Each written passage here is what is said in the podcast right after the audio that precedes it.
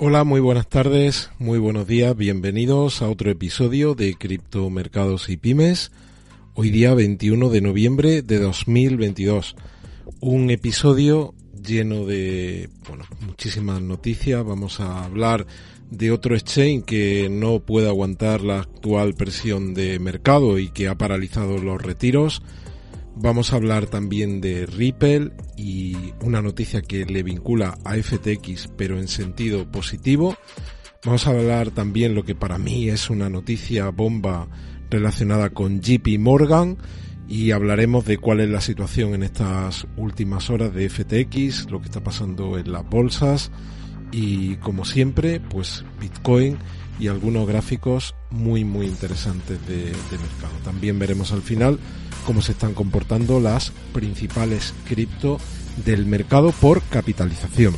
Así que, lo primero de todo, desearos que hayáis empezado la semana muy muy bien. Tenemos una semana, yo diría que muy importante para el mercado de las cripto, con toda esa zozobra que venimos teniendo en los últimos días, primero por la caída de FTX, después por el efecto contagio, después por las dudas que hay ahora mismo en torno a Grayscale, así que una semana en la que el mercado se juega muchísimo, mucha gente que directamente ya da por, vamos a decir, medio muerto a Bitcoin y lo ve en 10.000, 8.000 dólares. Ahora traeremos diferentes visiones de distintos analistas sobre lo que puede pasar con Bitcoin en las próximas semanas y bueno, pues veremos cuál de esas visiones es la que más nos convence a cada uno de nosotros.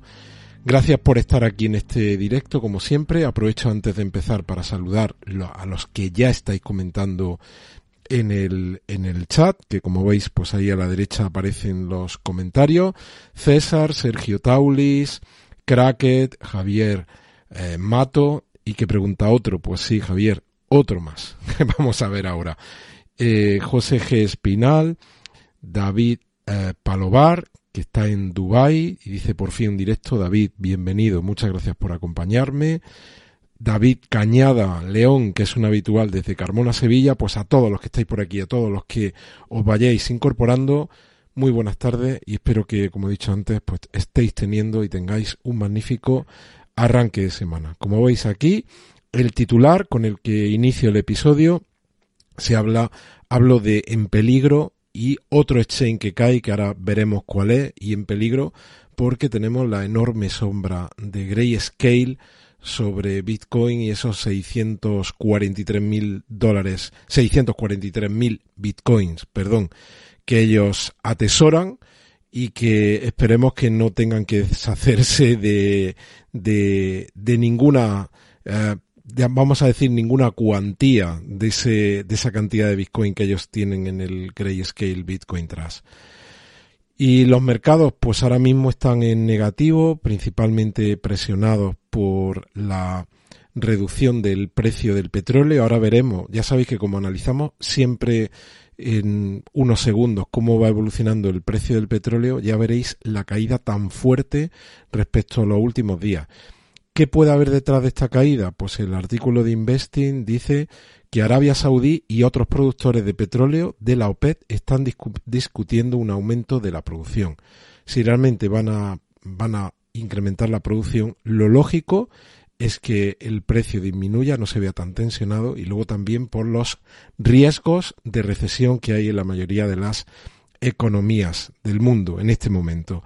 También los mercados globales están asustados por un aumento de los casos de COVID en China y el impacto que eso podría tener el cierre de negocios porque ya sabemos que en China de momento están manteniendo una política de COVID cero, todo lo contrario que otros países, como es el caso de, de España, que pues aquí eh, el, día a día en, en todos los, eh, en, cualquier sitio, en cualquier sitio privado o público, pues es como si el COVID fuese algo del siglo XIX. No lo estoy criticando, estoy simplemente diciendo lo que realmente ocurre a día de hoy y todo lo contrario de lo que vemos en China, que siguen con esa política de COVID cero, están cerrando negocios, están cerrando escuelas y, y eso pues puede poner en un brete eh, precisamente porque ellos siguen siendo a día de hoy, la economía china sigue siendo eh, pues la, la fábrica del mundo y en la medida que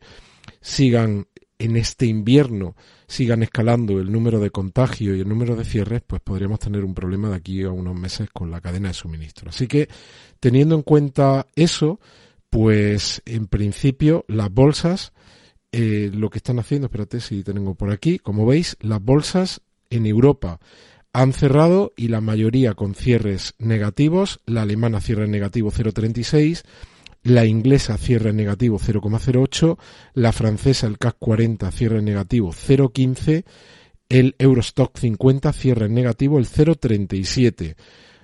Sin embargo, la española pues ha cerrado en positivo subiendo un 0,81 y allí en Estados Unidos con las sesiones abiertas y todavía quedan unas cuantas horas para que cierren.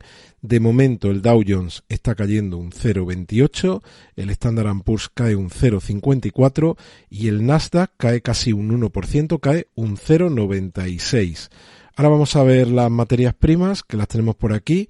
1736 el oro cae un 1%, la plata cae un 1,22 hasta 20,74 y lo que os comentaba antes, fijaos qué bajada del el barril de petróleo, lo tenemos ahora mismo en 83 dólares, en estas últimas 24 horas cae 5, 5,25, recordad que en máximo lo tuvimos por encima de los 120 dólares, que esta última semana lo hemos tenido ahí en el, en el rango entre los 90 y los 100 dólares, algunos días muy cerca de esos 100 dólares, está ahora mismo en 82,99.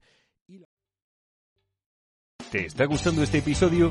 Hazte fan desde el botón Apoyar del podcast de Nivos. Elige tu aportación y podrás escuchar este y el resto de sus episodios extra. Además, ayudarás a su productor a seguir creando contenido con la misma pasión y dedicación.